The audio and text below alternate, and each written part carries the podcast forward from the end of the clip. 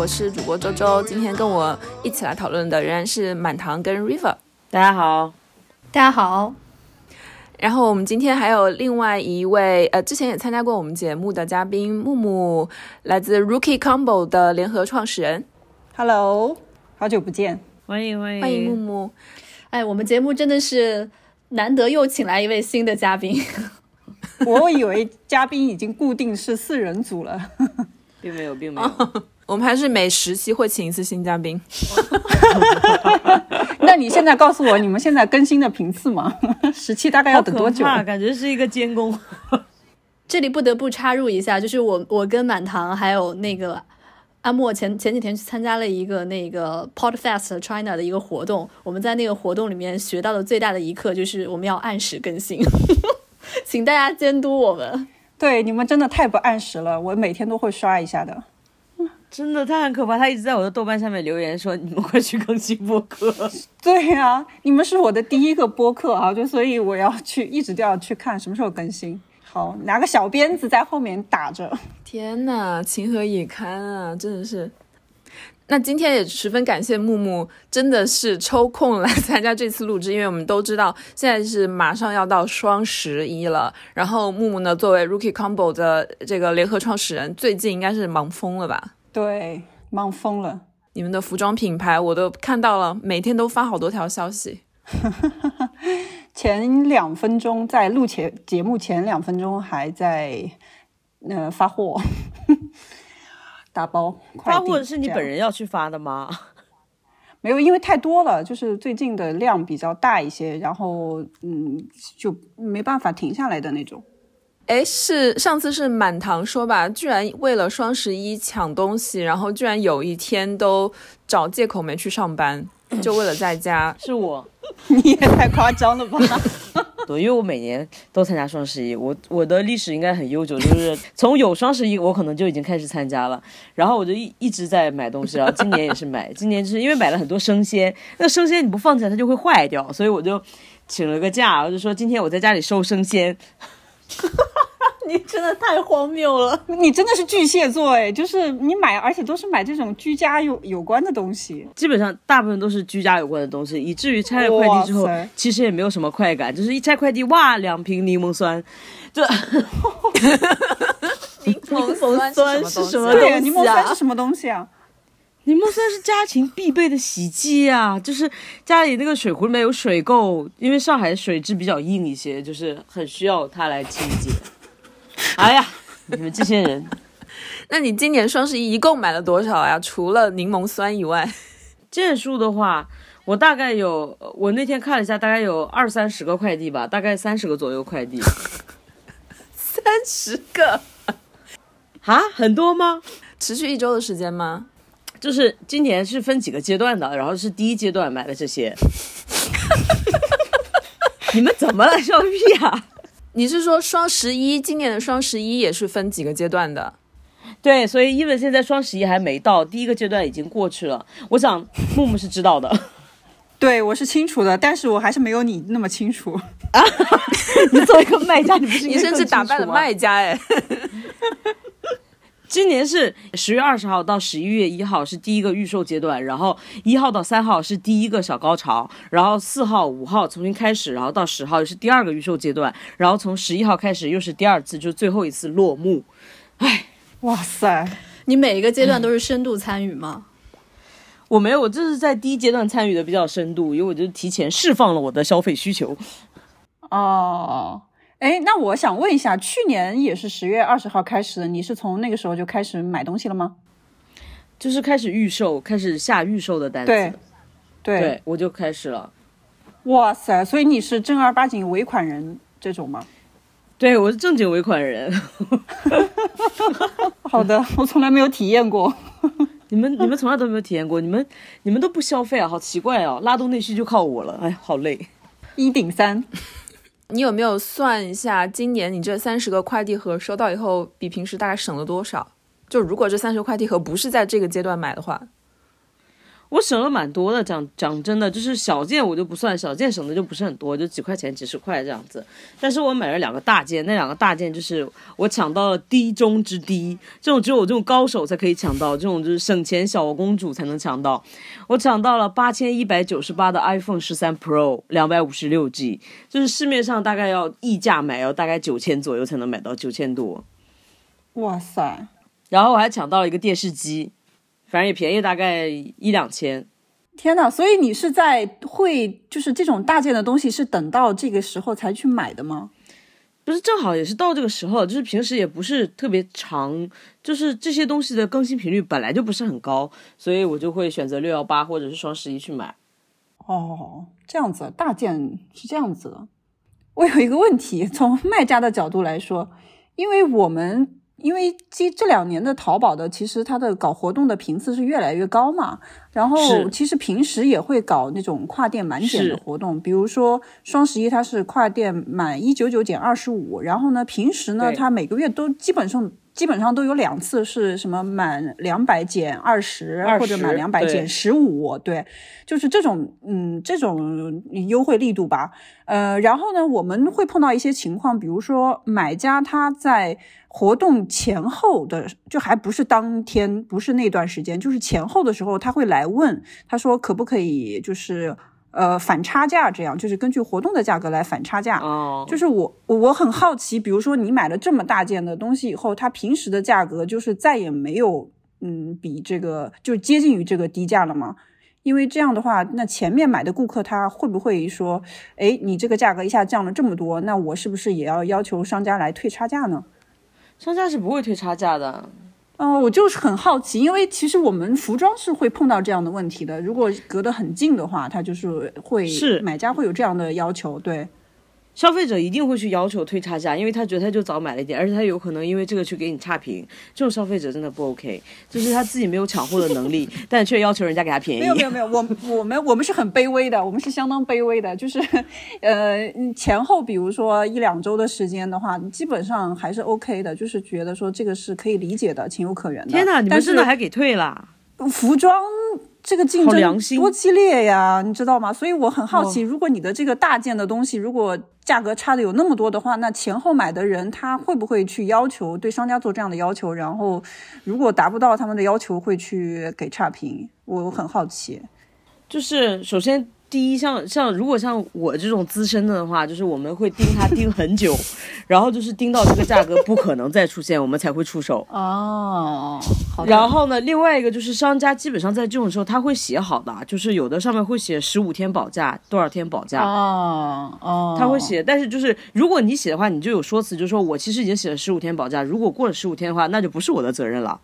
OK，明白明白。好的，哇，你果然很精通哎。好的，我服了服了。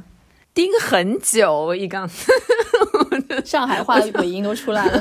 我今年双十一就是非常生气，因为他在零点抢购的时候，我这两东西都没有抢到，他就是秒没有货。但是像我们这种有经验的消费者，我们就知道他一定会补货，而且就是在悄咪咪的，不会敲锣打鼓的补货，就是不知道在什么时候会补货，所以就是会会第二天，你知道上班也没什么心情，就在刷这个东西，然后你刷不刷刷出来，时不时就刷出来，突然间有人就要立刻下单，然后还面临着被砍单的风险。但是如果最后拿到的话，就会省很多，但就算被砍单，我们也觉得说也很正常。你这消费的过程听起来很像一种捕猎，对，其实就是这样子。天哪，被你描述的好像你在华尔街上班一样。哎，那我很好奇，你是不是手机的这个里面购物各种购物的 A P P 都有，然后会比价呀？我跟你说，市面上有一种 A P P 叫做什么值得买，它本身就是一个 比价 A P P。但是那个是其其实那个主要是在三 C 产品吧，电子数码这种的，基本上所有都有，真的。但是如果是说，嗯，就是有一些不是买像像你们这种比较小众的品牌，可能就不会有，它基本上都是很大众化的东西。哦哦，好的，果然真的是，哇塞，真的很有经验，佩 服佩服。谢谢。哎，我好现在好好奇哦，你能不能详细的跟我说一下这三十个包裹里面大概有些什么东西啊？除了柠檬酸，还有手机跟电视以外，我都不想讲这些东西，讲出来真的好琐碎哦。就是什么洗碗盆、勒水架，然后什么汽车的空调滤芯、柠檬酸。什么螺蛳粉，然后袜子，然后做园艺用的东西，然后什么大理石平台除渗色剂，哎呀，这些你们都不懂了。然后也会买一些让自己稍微开心点的东西，买一些衣服啊什么东西。哇，完全看不出你有一颗主妇心哎！哇塞，我我偷偷里是一个主妇，我现在。那木木你呢？你你这个双十一对于你来说意味着什么？作为一个卖家，服装品牌的卖家，你大概是从什么时候开始就要前期开始准备了？双十一肯定是一个非常重要的一个节点，这个时候是要很很就是很用心去准备的，就是它还是比其他的时候要更重要一些。一般来说，我们应该是在提前大概三四个月吧，三四个月已经肯定是要去好好去想双十一要做些什么事情了，就是要上什么产品拍摄的时间啊，就是，呃，这些跟供应商的这个这个生产的这个联系都会去开始筹备起来。还蛮时间还蛮紧的，其实真正去做的话，时间很紧的，就是每天到，特别是到十月份的时候，每天就是敲敲锣打鼓那种感觉，很忙很忙。嗯，那你们的双十一的这种优惠活动的话，是不是前期也要绞尽脑汁想各种优惠活动啊？还是说平台会帮你们决定？我觉得现在基本上就是平台在帮我们决定，就是平台它已经，呃，习惯了每个月都设置一些这种什么跨店满减的活动，然后你不参加的话呢，因为消费者其实也习惯了，就是在这个时候集中的购买，就是会觉得更划算一些。那我们就是相对来说就是被推着，就是呃去符合平台的节奏去参加这样的活动。那双十一也是其中的一个活动嘛，只不过它的优惠力度更大，所以其实差。其实基本上是跟着淘宝平台的节奏在走的。哦，那你们今年的活动，今年双十一的活动或者所谓的算法的话，跟往年有什么不一样吗？没有太大不一样哎。首先，我们是没有就是呃预付款尾款这一套，就是对我们来说太没有太大必要，因为我们的客户量没有那么大。然后，如果弄得太复杂呢，可能不一定，人家就是光看规则，可能就就有点呃，有点 对头晕了。像我就是很头晕。然后，我觉得最好就是按照以前的规则，然后就是继续还是比较熟悉的方式去购买。然后，但是他能感觉到是拿到了很优惠的价格，这样就可以了。嗯，哎，满堂，你作为买家的话，如果太过难算的话，会不会让你劝退啊？就是很累，我今年我今年为什么挣到一点，就是因为这个原因，就是他那个券什么满减，一会儿能用，一会儿不能用，然后你点了这个产品，它显示是一个价格，你点了另一个三十块的产品，它突然涨了一千多，因为好像那个产品不参加活动，但它整个这个计算，它的后台好像也出了点什么问题，所以就导致我要。重复的下单，然后还反正漏买东西什么东西，最后就是有点恼怒，恼怒，然后就是说老子也凑不上了，就先买了吧，就凑合就先这样子吧。嗯，就是很复杂，所以让人恼火，让人退却。嗯，主要还生气。我我是跟满堂完全不一样的消费者啊，River，你根本你双十一对你来说都根本就可以算作不存在吧？对呀，你是个消费者吗？你好意思说？我是消费者啊，我当然是消费者啊，只是我是一个从来不参与双十一的消费者。对，你是就是不折腰的。那我今年折了，我今年折了两两两个两件商品，折了两次腰，而且我也熬夜等了那个付尾款。天呐，你你居然会熬夜付尾款！天呐，我世界崩塌了。为什么？你买了什么？房子，结果是，我我买了我爱豆代言的产品，什么东西？什么鬼？买了一个我爱豆代言的我根本不需要的产品，然后我为了他熬夜付尾款，好莫名哦。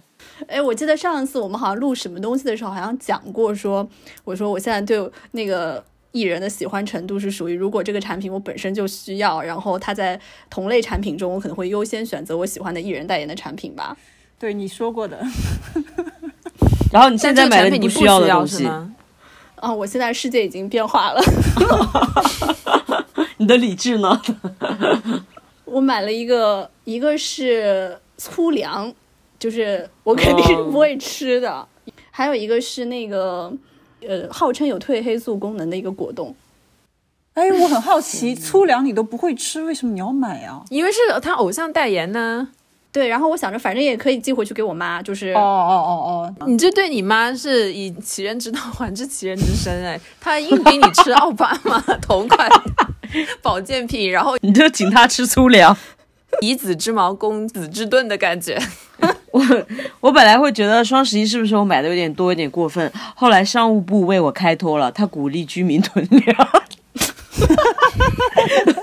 我想问一下木木，你们这个双十一虽然现在其实真真正正的双十一那个十一号还没到，今天才六号，嗯，但是按照往年的这个记录来看的话，双十一期间的销量对你们全年的销量影响大吗？嗯，双十一还是蛮重要的。就是按照以往的话，呃，双十一当天的销量能差不多能抵上平时一个月的销量。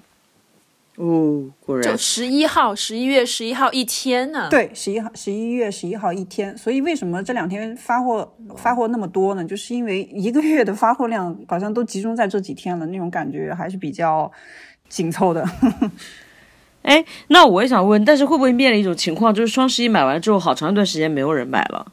嗯，说归这么说，但其实还是一直要一直有呃就有销售的，不会说出现特别长的这种空档期，不会的。啊，哦，那还可以。对，因为有的人他其实是没有关注到你的店铺出现了新的产品，他可能这个时候可能是去看别的。商家去买了别的东西了，但是当他看到你的时候，就是，诶，反正他也要买的或者怎么样，他也被打动了，然后他可能就没有在意双十一了，就是在双十一后面的这种情况。嗯，也有可能是像 River 这种价格不敏感的消费者。嗯，而且我感觉会有一种那种消费的惯性吧，就是我我对我们来说是一种惯性在在延续着，就是双十一之后的话，还是一直有人呃很多消费者还是有一种就是购买的热情在的，一直持续到过春节。其实这个时候就是这段这段时间都是服装的旺季，对，买过年新衣裳，就就很想就过节嘛，然后给自己犒劳一下自己嘛，这种心态还蛮普遍的，所以。嗯，这个时候他不会说双十一之后就没有人买了，不会这样子。然后就是说这个余热，这个余波可以一直持续到过年。对对对对，是这样子的，就是按照如果操作的还不错的话，就是产品还不错，然后你的整个口碑传播的还不错的话，这个热度是可以持续下去的。我会问这个问题，是因为早几年双十一的时候会有这个现象，就是双十一，因为它折扣力度太大了，所以大家都是会在盯着双十一买，然后第二波就等到双十二。那在双十一和双十二之间，大家就不太会买东西。但现在就是因为活动平时也确实挺多，就像那个木木说的，每个月也都会有一些这样的活动，所以大家这个消费热情就会。就是不会说一次性的爆发，会分时间一就是就每个月都会会延续下去。确实，以前是说会，据说是有这种销售空档期的，但是在我们开始参与双十一之后，我们发现没有那么明显，那么那么夸张。反正慢慢的就是它其实还是在一直在持续在销售的。当然，跟这个现在跟淘宝平台的这种不断的去推动消费有关系，对就是它会不断的设置新的活动，然后让你去消费，这是有很大的关系的。嗯，我今年看的最懵逼的就是九九也有购物节，九九有啥好购物的？九九不是重阳节吗？没有，我我觉得比较懵的，像五月份有个什么五五还是什么来着？我我那个购物节，对对对，对对对，我说这个这是什么鬼？现在就是各种节都是要买东西就对了。现在你们数不数得过来一一年当中大概有多少个这种电商购物节啊？数不过来。说不过来，大型的就是最大型的就是六幺八跟双十一，然后双十一接完了是双十二，这是最大型的，然后后面所有的节日都有，情人节、元旦，巴拉巴拉巴拉，什么乱七八糟这些九九都有了，没有节捏造节日。每一个就是这种电商节的背后，是不是主导的平台会不一样？比如说那个双十一是它淘宝在主要做主导，六幺八可能是苏宁，然后不是六幺八是京东，哦京东，但是 哎，在苏宁也有参加六幺八嘛？没有，我跟你说，他们几个平台是这样：最开始就是淘宝搞了双十一之后，然后京东就也想搞一个，所以他就放在六幺八。因为六幺八，因为京东主打的是三 C 跟那个家电，然后六幺八其实是后面就是马上要装修季了，所以就是他卖家电会比较好卖。然后后来呢，就是就天猫可能就觉得说，那六幺八我也要来卖。然后后来就节就所有都变成大家所有的平台都参加。然后苏宁呢，就是在某一年他在。大发力的时候，就是压过了它的它的折扣力度压过了这两个平台，但是也只有那一年，然后之后它就没落了，然后现在它就沦为它的名字叫做无货宁，因为它价格虽然便宜，但是你永远抢不到货，它永远都没有货。所以最开始这个购物节还是从双十一淘宝开始的，是吗？就零九年，我记得那会儿。最早是是淘宝，从零九年到二一年，满堂你全部都经历了。从零九年开始，零九年我我已经翻不到我的购物记录，我忘记了。但是我比较有印象是一一年的时候，就是我就已经比较正式的在参与这个活动。谢谢。零九年，因为淘宝它本身这个活动还没有很很出圈嘛，它当时的总的营销额我查了下，可能才五千万左右。哦，好少哦！五千万，去年是已经五千亿了。天呐，现在李佳琦一晚都几百亿了，好不好？我哎，你刚刚说到那么多什么呃各个平台之间，所以有什么让你是印象特别深刻的？比如说某一年他们有某些平台出过一些什么经典的战略吗？我跟你讲，战略这一块就是天猫事情最多。你不要这样子，我们可能以后能接到，我们以后能接到淘淘宝的赞助。你这样说哦就是真的断了我们的后路。就是整个阿里系的平台内容非常的丰富和多变，然后呢。它其实有很多其他的子产品，然后每一年呢，他们可能就子板块要跟这个搭着这个热度一起做，所以它每一年就会有不同的东西出来。好像就是有一年就是盖楼，就是大家什么一起组队盖楼，哇，这个真的很可怕。我在我每天就是我同事就在一起盖楼，然后什么叫做？盖楼 什么意思？就是他开发了一个像网页游戏一样，就是你你们买了多少东西，或者是每天要过去什么呃签到什么东西，然后就盖楼，然后如果你的楼数越高，然后你的优惠者就是力度就越大，就是你们共享一个红包池，类似于这样的一个东西，然后后面就变成养猫，然后你要自己去养猫，因为天猫嘛，养猫是干嘛？就好像给树浇水一样的，以同样的概念吗？对对对，就类似这种，你每天喂它吃的，然后你喂它吃，你怎么获得那个饲料呢？你就要去浏览各个各个店的页面，然后浏览十分钟你就得到多少多少币，然后这个什么就可以这样搞这些东西，非常的就是令人恼火。然后还早年有一个非常就是厉害的，就是他有一个战队，就是他就 PK，他真的是活生生，我觉得现在都不敢这么做，就是你们组成战队，然后看哪个战队买的多，他就会给你返相应的一点点钱。然后大家真的杀红眼，然后在那里往死里买，然后就是我我同事就非常兴奋说，我表姐加入我们战队了，她家今年装修，然后我们就说太棒了。天哪，没有看不出来，你真的是双十一专家哎，这研究到这个地步了。没有，跟你说，他会有形成社交压力。如果没盖楼，同事就会说，为什么我昨天盖了十楼，你一点贡献都没有？那近年呢，就是你刚刚说，除了呃那个活动非常丰富多变的淘宝、天猫以外，其他的平台呢，比如说拼多多或者是什么其他的有吗？拼多多就是裂变，没有别的，什么叫裂变？就是疯狂的转发，然后你就可以拿到多少多少钱。哦，转发到群里，转发到别人，然后别人点了，然后别人因为拼多多刚出来第一年的那个平台，它很它通过裂变拉新拉了非常多的人，就是通过这个东西，就他给你一百块的红包，然后你永远只能看到九十九块八毛九，然后呢你就去拉人，拉了一个人他就变成九十九块九，然后等你到最后的时候，他那个成长速度就非常非常慢，你就永远都拿不到那个一百块，然后。但是你就会为他去不停的转发，就是有很多人会为他不停的去转发。当然，我后来就是我一下就看透了这个这个策略，我就跟他们说，别转了，没用的，这一百块钱不是你们的。天哪，居然有这样的事情！对啊，然后后来拼多多这个不是应该说转发，好像当时还被告发还是什么样，反正所以他现在不开不太敢搞得这么明目张胆的搞这个东西，但他现在也还有，就是什么，但现在天猫也有啊，就是分享圈，就是除了你正常的优惠券，它有分享圈，你分享给三个人，然后他们都点进去了之后，然后你就可以拿到比那个正常的券更大额的优惠券。哇塞，稍等一下，我我我觉得我需要去喝杯白葡萄酒去冷静一下。我我想知道你每次做这种转发背后的心理动机是什么？就是真的你能拿到这一百块钱吗？你又不是缺这一百块钱，你为什么愿意为了它就是沦为数据的奴隶呢？你有到这么严重吗？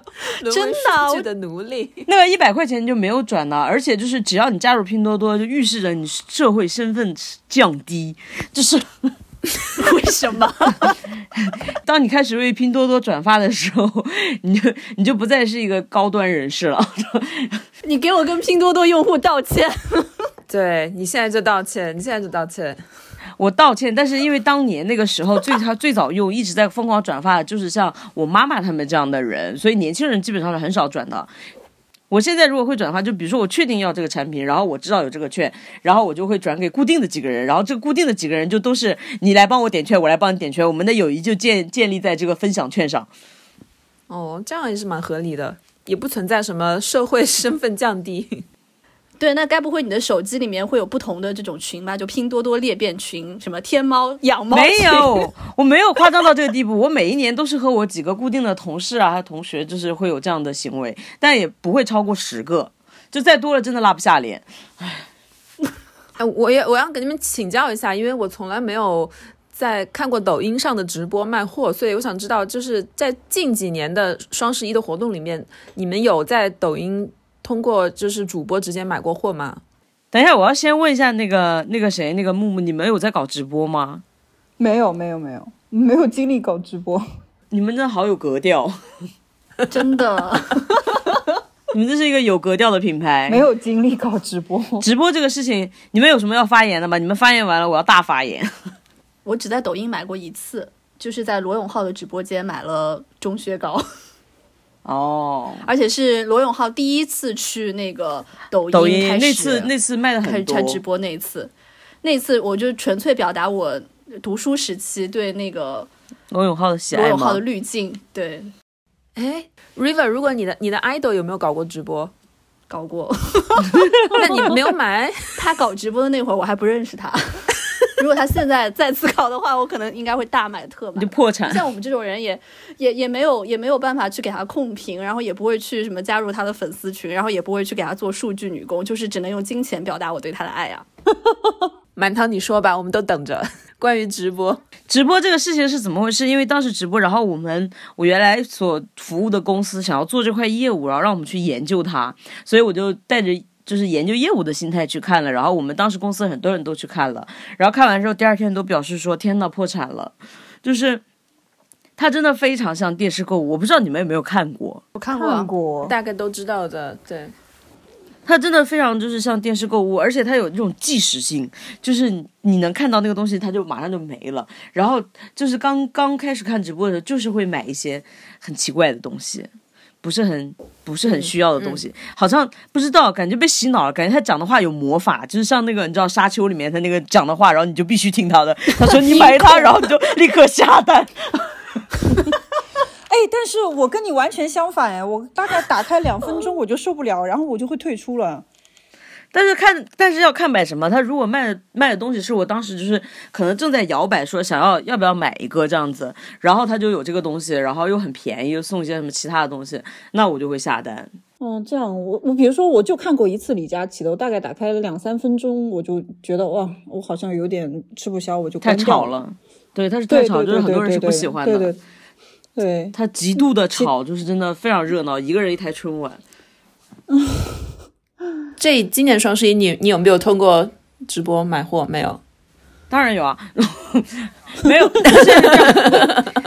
但是直播这个事情，它对我的这这个优点就在于它更便宜。然后，但是它的缺点就是一个是它很吵，而且它耗时很长，非常长，就你不可能在那那等那么长时间。然后后来就是像我这样的消费者，就会去找一些其他的工具，有一些什么直播预告，然后之类的。有 app 叫直播预告的。不是，就是有这种微博上面很多这种账号，你就会知道提前知道他今天买了什么东西，有没有你想买的，没有就算了。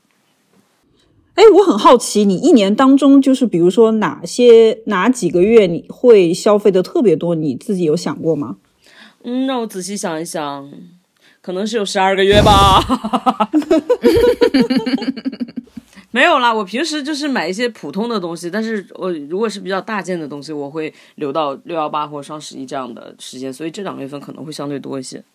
哎，那周周，你现在你现在在隔岸观我们这边的火，你自己会有很想加入的冲动吗？观火，你知道吗？我今天在录音之前，然后我就想了一下，我今年就上一次收到包裹是什么时候，我都已经想不起来了。网购不发达吧？肯定不如中国发达呀。就我实在是想不起来我上次收到包裹以及上次网购的经历了，可能在今年年初吧，有可能。天呐，我就其实我现在越来越不理解，就是为什么生鲜啊这种好像没有什么吃的东西是特别需要去网购的。就我自己觉得，嗯，我前几天送满堂回家，然后满堂跟我说他家旁边有一个河马神先生吧，然后他跟我说了一个词叫做河区房，我当时愣了一下，我想说河区房是什么东西，然后后来我才反应过来说，哦，是河马先生的那个那个服务区覆盖区域的，在地，对，对对对对，哇对！塞，居然有这么个说法！天哪，而且我想说，是不是因为你们生活节奏太快，然后空闲的时间没有那么多？因为对于我来说，特别是从去年开始，你快闭嘴吧！不是，就是去一次超市，我都觉得是当天的生活的一个小亮点。就是我可以第一可以出门，嗯第二我可以看到那么多人，然后超市的那个光线又很明亮，然后我就觉得好温暖，你是因为隔离太久没看到人了吧？就觉得很温暖啊！进到超市里面，觉得哇，看到这么多的生新鲜水果，然后各种食品，然后人，还有各种商品，觉得很开心。就算我什么都不买的话，我觉得我也觉得很开心。是的，我理解，我理解。对，就好像现在一样，就是我如果我要去买一个商品、一个食品，不是普通超市可以买到的，那我跟我男朋友就要计划说，好，我们明天去哪里哪里买，然后可能还要坐个二三十分钟的公交车什么的，就会觉得就把它当成了一次周末的一个特殊的活动。会会会 shopping shopping，对，对啊，对啊，就是我觉得这种快感还蛮重要的，对于我来说。但如果是网购的话，在亚马逊上就完全没有啊。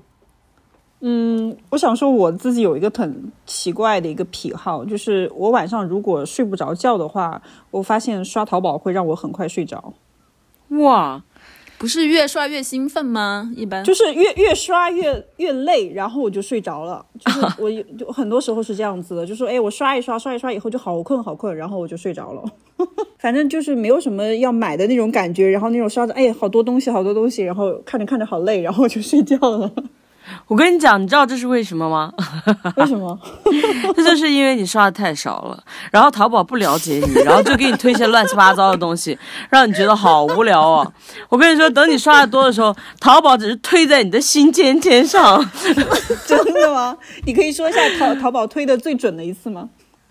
淘宝的推，就是我之前就是有有我忘了，就是想买一件什么衣服哈，我好像是在日本还是在哪里看到，但是我又不知道要哪里买还是什么东西，然后就是，然后你转头在淘宝首页上，他就推给了你，然后他说这是什么？他怎么知道这个东西？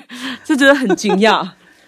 因为现在互联网上就有一个一模一样的你啊，就是你的整个消费行为就已经被互联网就是深刻的掌握，他通过控制互联网上的那个你来对现实生活中的你产生影响。哎呀，说的我毛骨悚然，毛骨悚然。是是是，就是，就本来没什么想买，然后打开发现首页怎么回事？怎么全都在摆我喜欢的东西？烦人。这种精准推的，是不是淘宝上这个平台会更加？所有都是不是对，比如说，比如说我去当当网买书的话，我嗯书会买的嘛，然后那个买完了以后下单，呃然后下完单以后，下面它会出现确实是我想看的书，我确实又加入了购物车。是不是？它就是现在这个这个算法真的非常精准。那满堂，你这次购物的话，你的三十个包裹里面，大概有多少个是来自淘宝，多少来自京东？这样子就是哦，那如果算上其他平台，可能不止三十个了，因为哦，三十个只是淘宝平台的是吗？呀，然后就是是这样子，它是每个平台的活动不一样，然后它每个平台都会给你很大额的优惠券，比如说手机就是在拼多多上面抢的，就用掉了拼多多的六百块钱的优惠券，然后像电视就是在天猫上抢的，就用到了天猫的这个六百块钱的优惠券，会有一个这样的分配，也是一道数学题啦。好厉害！天呐，脑子不好的话，真的是玩不来。因为我我忽然很想说一个，就是从就是卖家的角度去说一下，有一有一次有有一件比较有意思的事情，就是那种很大的天猫商家哦，他在他肯定是对双十一特别重视的嘛，然后在呃双十一当天，其实真的是像过节一样，就是全公司员工这种都要是一直是待着的。然后有一次我是刷朋友圈的时候，你不知道哪一年了，也是双十一，就是一个供应商吧，他是被那个呃商家邀请到集团的本部，就是他等于说就是这个品牌它所有的供应商呃的负责人。都被邀请到他们集团，然后呢，晚上大概从十一点开始就入场了，就坐在那个呃像会议室一样的地方，嗯，就是大家排排坐，坐好了以后就是看着大屏幕等十一月十一号零点。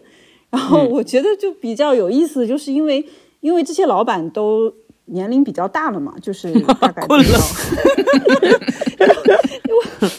一个你你你看到一个照片，就是大概都是五五十岁、四十五以上的吧，大家都是坐在椅子上面、折叠椅上面，就等那个零点。然后，但是他们还是有一种过节的一种很兴奋的感觉，还蛮好玩的。它完全是一个大节日。有点像那个呃大年三十，像大年三十，就是只是把各个呃自己的相关的这些生意上的朋友啊这些请过来，然后一起吃个年夜饭那种感觉了。嗯，看着大有就是，因为我现在就在这个比较一个大的品牌吧，然后这个活这个这个节日对他们来讲非常的重要，然后他们甚至会全公司发战服，哇，就是上面会印着双十一还有今年的 slogan。不是他们，是你们，是你们，真的。哦，我可能过两天就要去，对，去有战俘，而且我就要去参加你说的这样这个荣耀的时刻。然后十二点，然后大家等在那里，然后就看着那个屏幕，那个跳跳跳数字跳多少这种。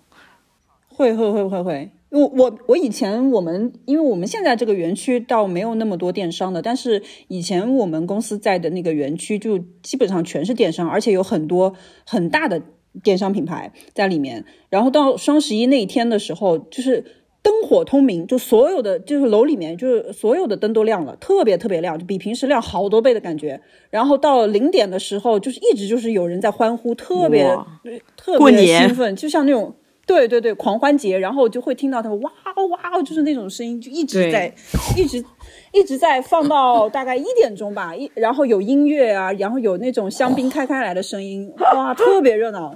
啊这个时候快递是最兴奋的，快递是呃很多辆那个特别大的货车卡车就准备好了，已经接在那个呃发货的那个口子上面，准备好了就接排排的，然后快递就是严阵以待，哇塞，那个快递就红光满面。双十一之后，呃，一段时间，我们当时那个园区就会唰的换一批新的跑车，就这么夸张。哇，哦，真的这么明显，特别明显。就是你呃，本来是开，比如说，比如说本来开中档车的会开豪华车，然后本来开豪华车的会换跑车，特别明显，一下子新的都换进来了。然后到，尤其是到双十二后面，就是他换的那个。特别多，我们当时每 进来的时候都都都眼睛都都傻掉了，就是哇塞，怎么多了这么多新车？一下子就去换新车，真的有大赚一笔。有有有有有，就是现金。因为我们当时跟一个快递小哥聊天，因为我们我们店很小嘛，就是不足为道。但是快递小哥他是知道所有的商家的发货量的，其中有一家他是双十一当天发了十三万个包裹，十三万个包裹。就你就是无法想象那个，对对，无法想象那个数字，就是那个那个那个东西一直是在传送带上面，它还不是人发，就是传送带一直是自动的在扔到卡车后车车车后箱这样子。过了那几天以后，不是会有一个退货的高峰期嘛？对，大概有 对有一半的包裹会被退 回来，就是几万个包裹又退回来，那怎么办？跑车已经买了，钱已经付了。那所以人家一般是双十二才那个嘛，双十一还不会买，然后双十二会去就去买跑车了。对，双十一后面它还有一个退货时间，然后呢，那个一半的包裹又被退回来，但是这个对快递来说也是很爽的，就是那增加它的快递很爽业务量嘛。对对对，快递很爽的，所以他们说这些事情的时候，就是哇，很爽很爽。我刚刚听默默讲整个这一段的整个情景，就是描述说有多少多少个包裹啊，什么谁谁谁换了多少多少什么跑车啊什么，我就整个整个就很东方智慧，有没有？就是 我前几天还在就是微博上面看到有一个人就写了一个说说整个就是不管我们这个。东方的人们，不管是去一家餐厅、商店、演唱会，还是去钢琴老师家上节课，就特别喜欢算人家一年能挣多少钱。哦，是的，是的，是的，确实，确实，确实。就是他说他去看那个 Hamilton 散场出来，然后旁边的白人小姐姐还在那里哭得稀里哗啦，没有缓过来，然后人群中就有一声响亮的普通话在那里说：“我们就算他一个城市一次巡演三十天，每个剧场每晚坐一千两百人，一张门票平均九十美元，我数一下了，大概有二十几个演员。你说主演一能一年能挣多少钱？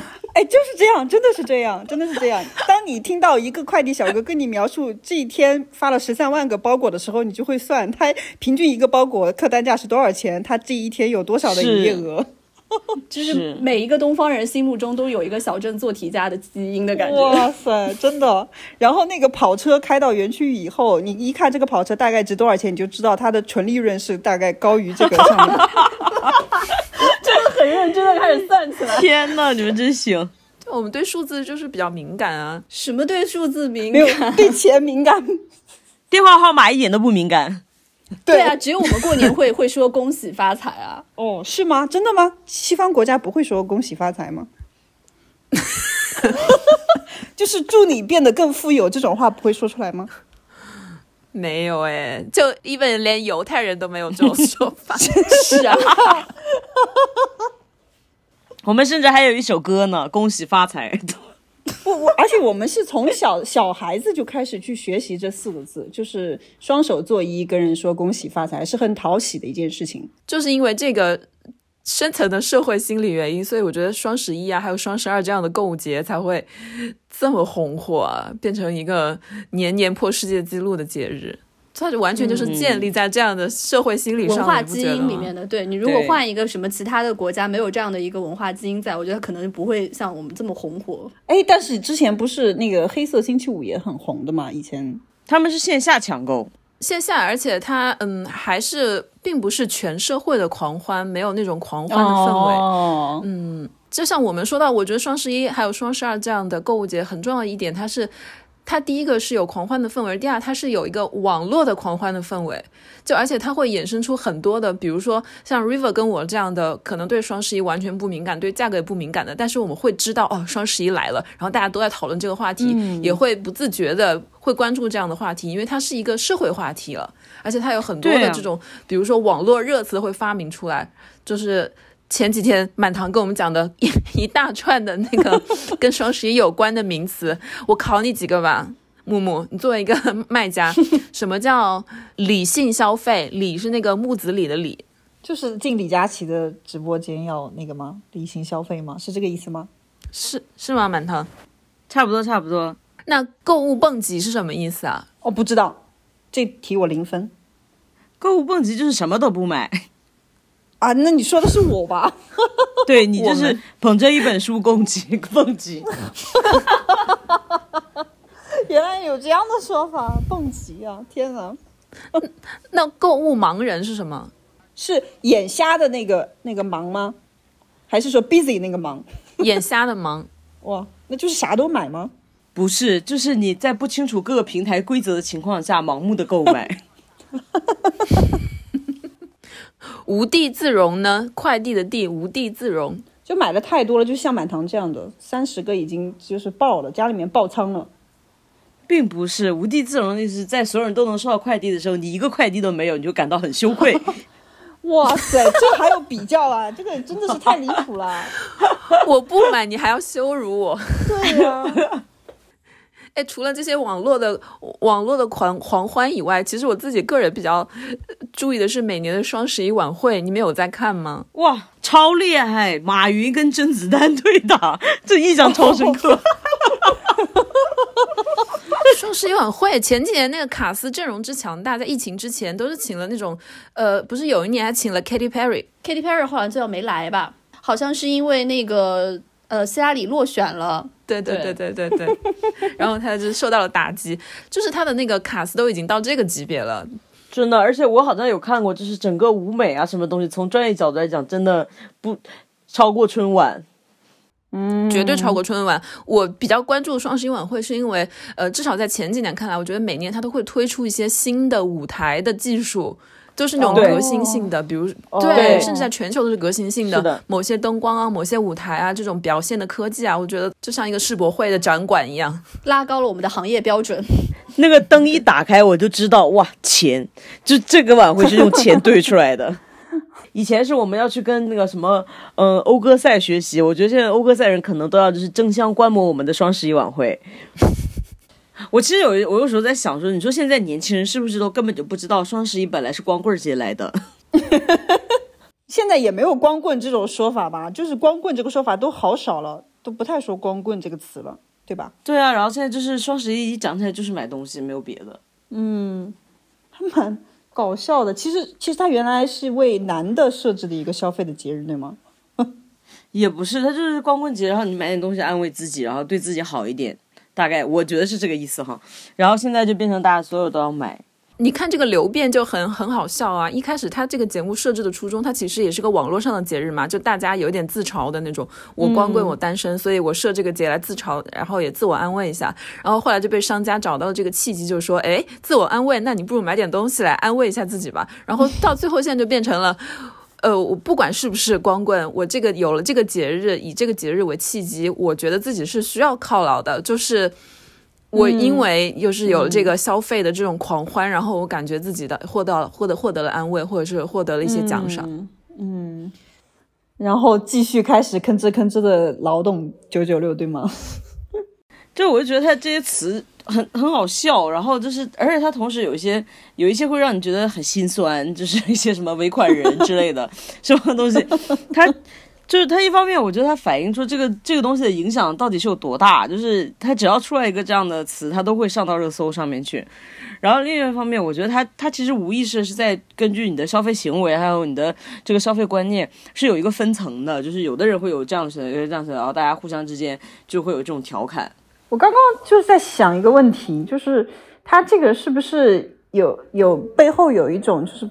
中国人普遍的呃双引号啊，我说说双引号，就是有一种占便宜的心理在，就是我觉得我捞到了便宜，就是不管从卖家还是从买家的角度来说，都觉得自己占到的便宜，所以所以大家才这么趋之若鹜，有没有这样的？一定是的，我就觉得说能能占到便宜，谁还管单不单身啊？对，这是不重要。对对对对，就是这是一个大型的占便宜的节日，然后不管我是卖东西的，我还是买东西，我都觉得自己占到了便宜，所以大家才这么开心，对吗？但是我不懂，你们卖东西的为什么也占到了便宜啊？你们不是便宜了吗？满堂作为一个买家，一下子很警觉。嗯，没有啊，就是销售额上去啊，销售额上去了。哦，这样子，薄利多销。对对，薄利多销大概是这个意思。嗯，平台会给补贴吗？就比如说你参加他们的活动，他们会给你没有啊？好贵贵呢，这都是都是从商家身上这个薅的羊毛，薅羊毛。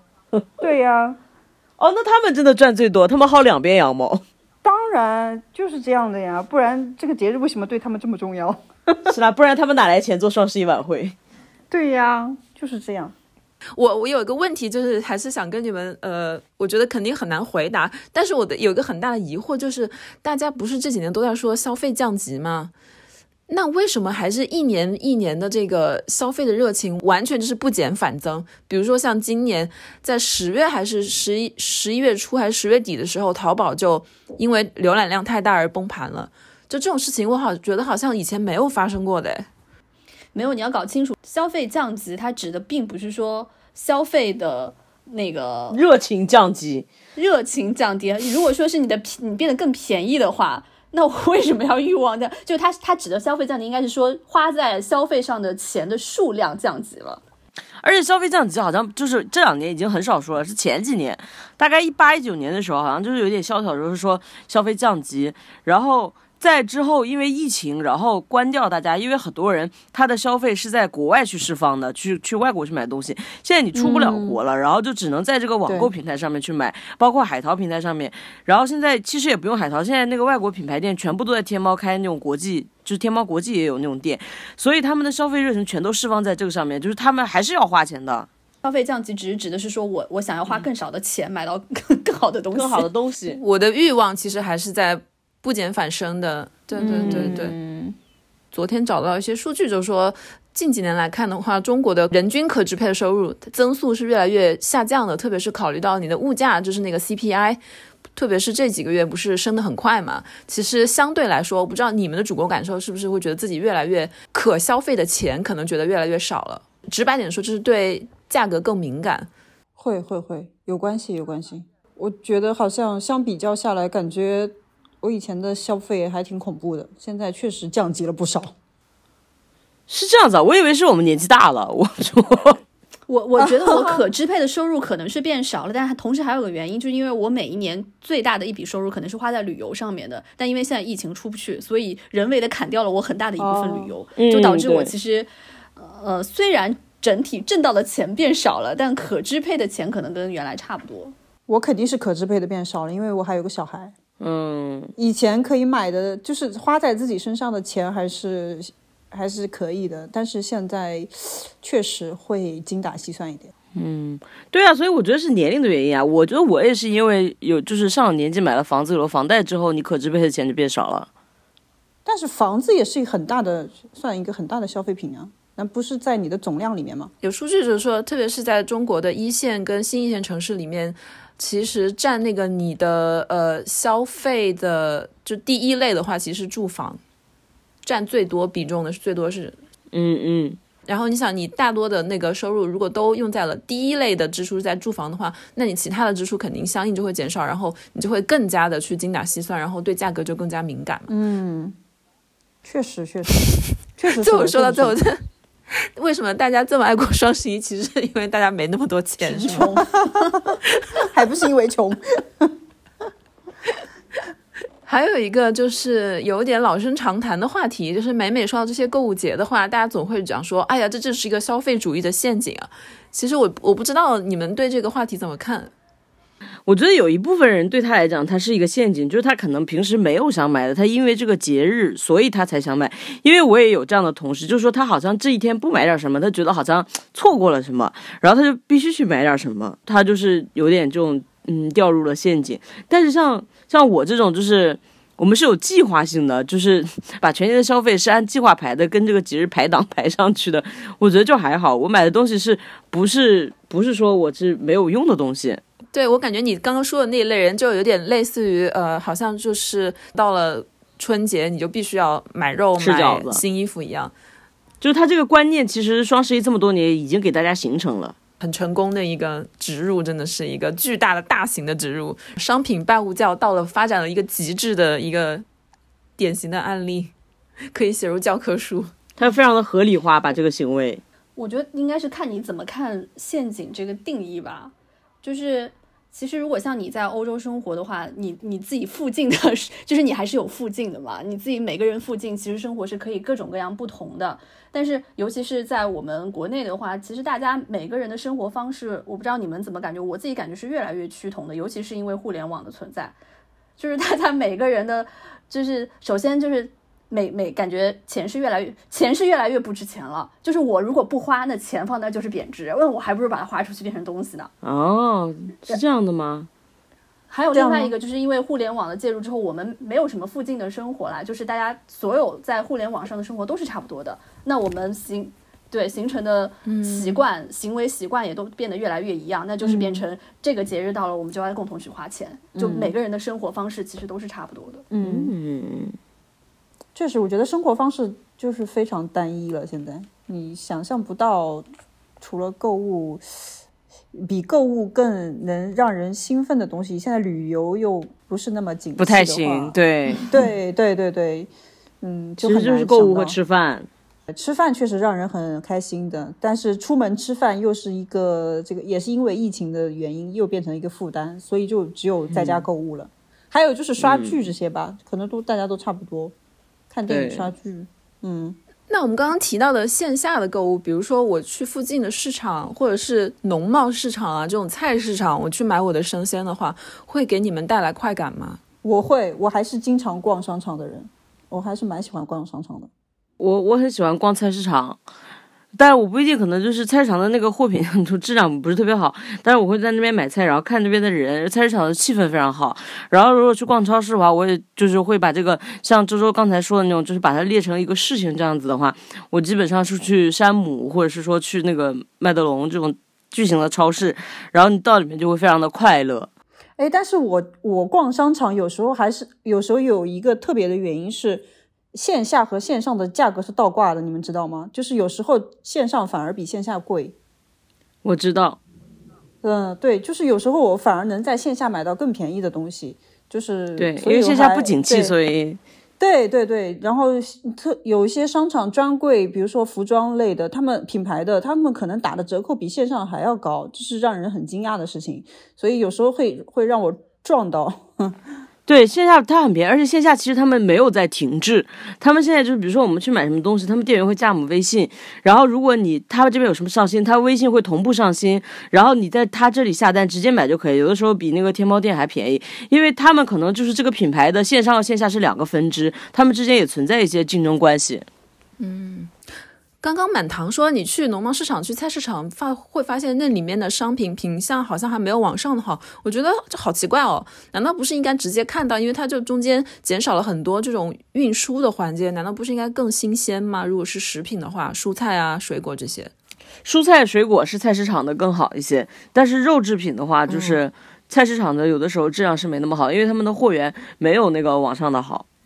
嗯，它其实就是因为网购的那些平台，它因为已经非常强势了，它可以凭借自己的强势拿到更好的货。嗯，对，它的供应商是这些小菜农啊，什么东西是没有办法去比的，没办法拼。嗯但是如果是新鲜蔬菜的话，那确实是菜农这边更好一些。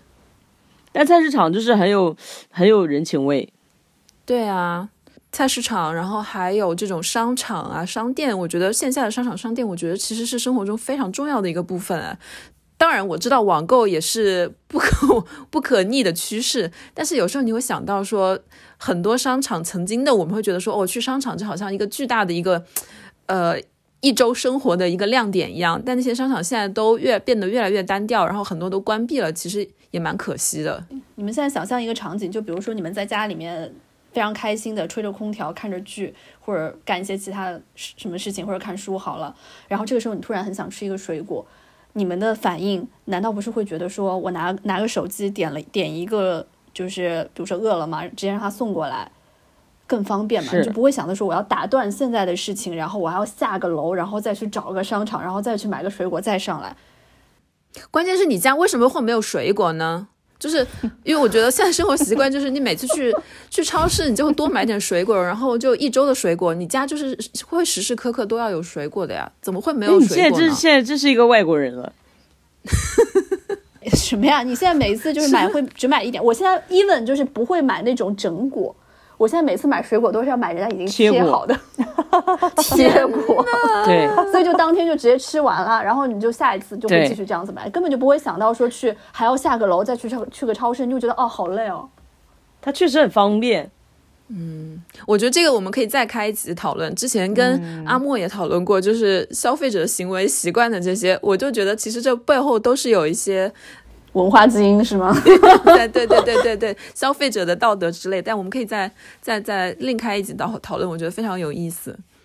嗯，然后大家还有最后有什么补充的？我就是要补充一下，我对拼多多并没有恶意，我今年还下了单哦。拼多多的用户们，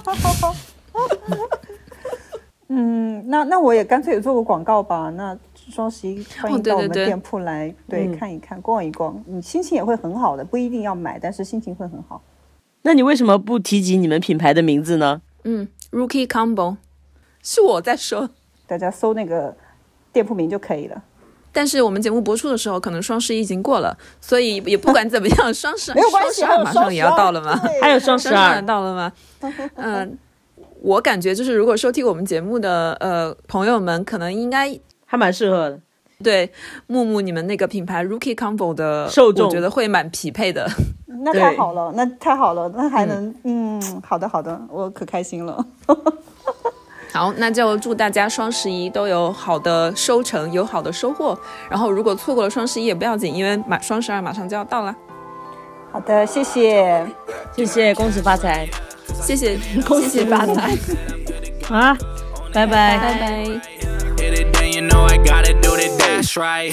Told her how I'm living, welcome to the fast. Get my cash right, cause I spent it all last night. Said I'm good to go, only if the bag right.